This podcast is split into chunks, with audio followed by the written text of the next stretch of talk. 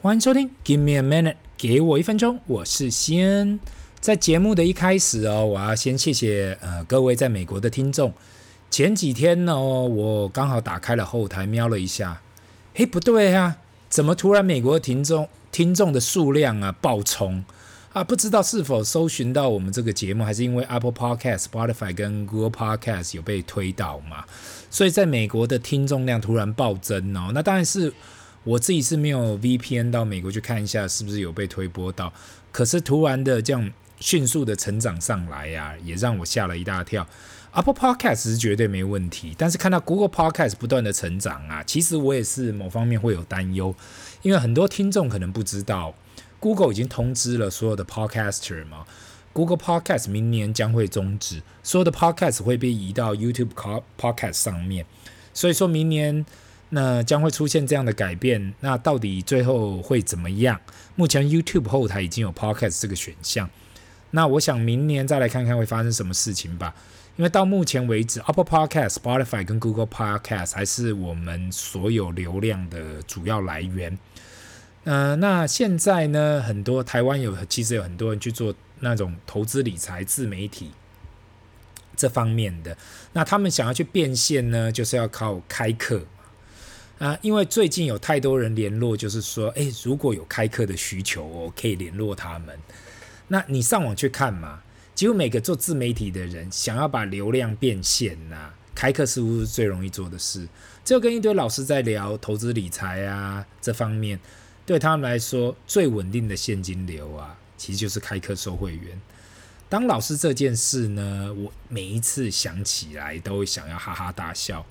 嗯、呃，还记得从小学开始吗？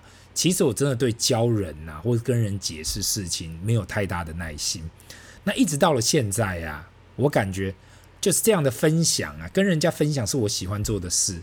那我当然也有认识当老师的，或是我的同学，或是我认识的其他小朋友的家长。那真的是要很有耐心。那我打从心底佩服这样的人。这也许是很多老师跟我提到嘛，当他们把人教会后，那种给他们的成就感。那这世界上啊，我相信每个人对于自己的成就感都来自不同的地方。那那个像老师啊，他们就会觉得，诶，呃，把人对于他的感谢当成他的成就感。那有些人呢，他比较爱面子，他喜欢被夸奖，这是那个成就感。那有些人来自于他做的事的报酬，实际报酬成为他的成就感。那我觉得每个人都有他的喜好，所以我只能给予尊重。那对于开课这件事，我目前没有想要去开课。那一开始。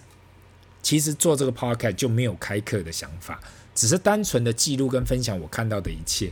特别是我碰到很多年比较年轻的朋友嘛，对于个人财务上面没有太多的想法，在这条路上啊，其实很多人会走过很多不对的路、弯路、不正确的方向。那我在这里呢，单纯的分享，What if？What if 二十来年前我走上另外一条路？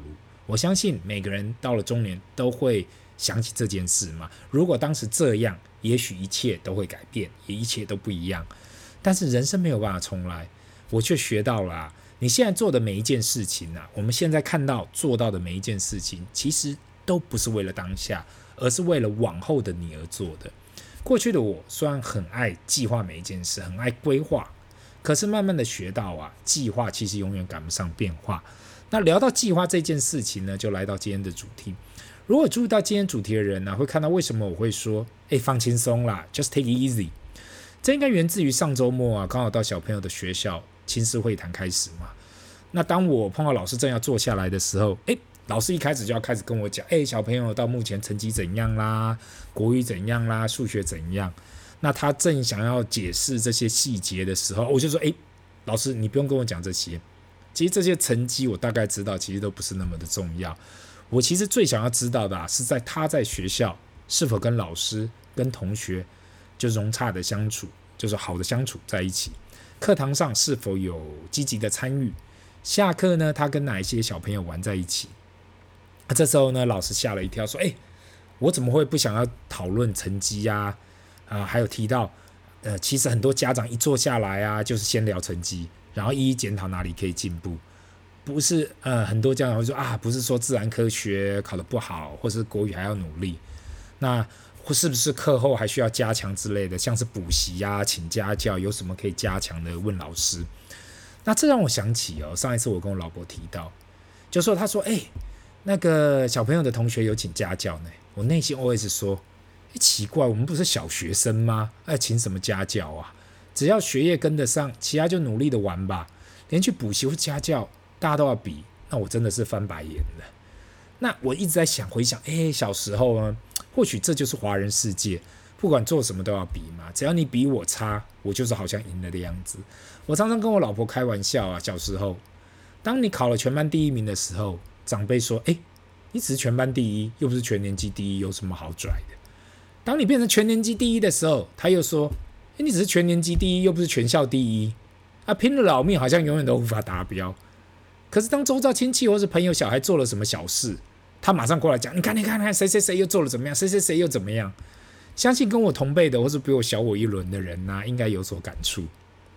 那说实在的呢，到了现在，谁会记得小学一路到大学考的怎样？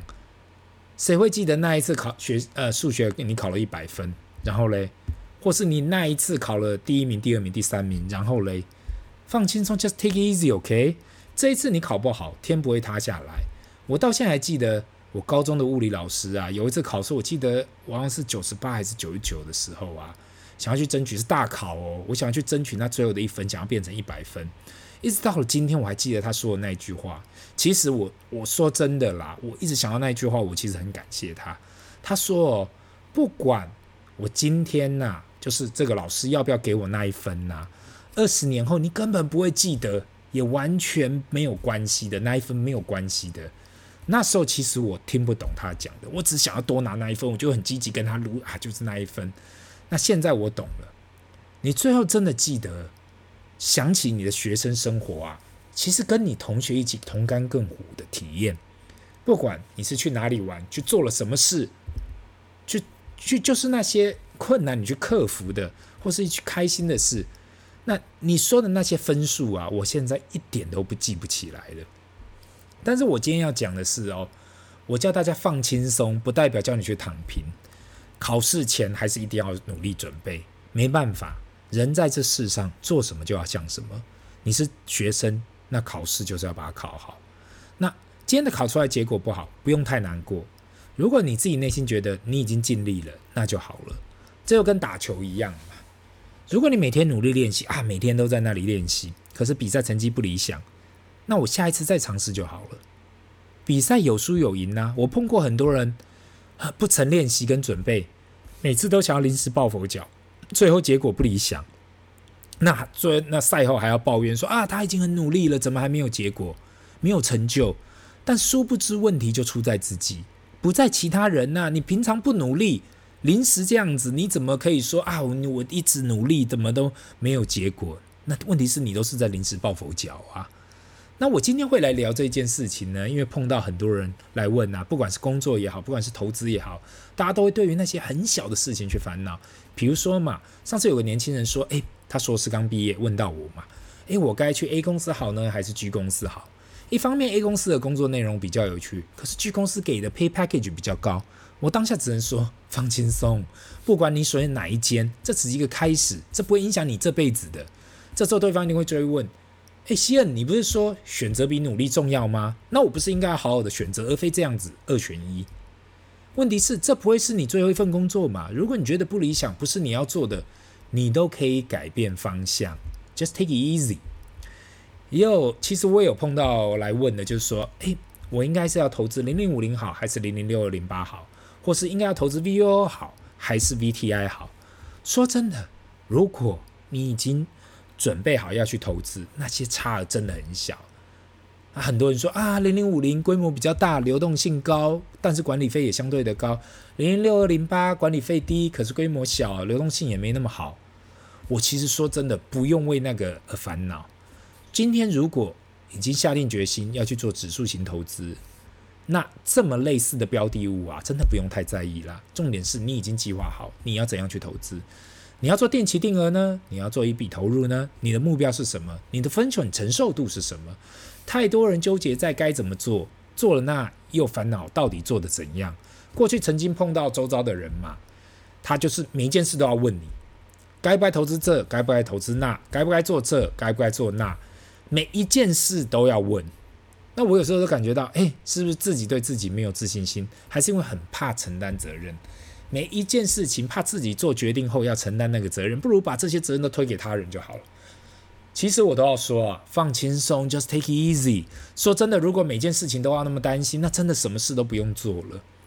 那这就跟呢前几天我又碰到人，他跟我提到嘛，他们全家一起买房，兄弟姐妹一起买，那最后买在五楼。可是真的住进去后啊，又后悔早知道买高一点的楼层，因为他原本属意想要买十五楼以上的，但是他的兄他的弟弟妹妹说啊，只想要买低楼层的。呃，而且现在他们已经住进去两年了。我说其实真的不用太烦恼，他们觉得住在低楼层，但是房屋税跟地价税都跟高楼层的一样，好像有点不划算。那说真的啦，直到他提起前，我从来没有这样去想过啦。但是听到他们提起来，又好像有那么一点点的道理。那会说到选低楼层，就是因为单价比较低嘛，总价比较低，那也就好啦。我说只要觉得这一笔交易是好的，那就好了。下定决心就不要再去烦恼了。住在家里一直烦恼那种没办法改变的事实，除非除非你把它卖掉再买，不然就是好好享受现在的房子。重点是你们勇敢做出了这个决定，那才是重点嘛。往好的地方去看，不要去看不好的地方。放轻松，just take easy。聊到这里呢，我自己也要举手自首，因为我曾经也是那一个对自己所做的决定感到烦恼跟担忧的。不是害怕做决定，我不是害怕做决定，但是我会反省，当这个决定做下去执行之后啊，我每次都会说啊，我下一次要怎么做得更好，就是一直检讨自己。